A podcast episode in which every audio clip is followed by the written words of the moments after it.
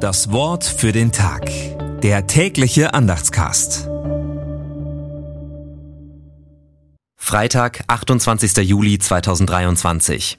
Wer diese meine Rede hört und tut sie, der gleicht einem klugen Mann, der sein Haus auf Fels baute. Als die Winde stießen an das Haus, fiel es doch nicht ein, denn es war auf Fels gegründet. Matthäus 7, Vers 24 bis 25. Ein Impuls von Jürgen Kaiser. Auf das Fundament kommt es an. Jesus spricht in Bildern und Geschichten.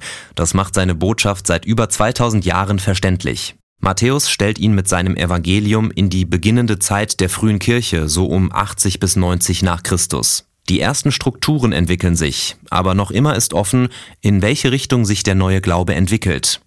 Es gibt viele Richtungen, aus der Sicht des Matthäus falsche Propheten. Wie aber diese erkennen und den richtigen Weg finden? Aus der Sicht des Matthäus sich an die Bilder und Geschichten von Jesus orientieren.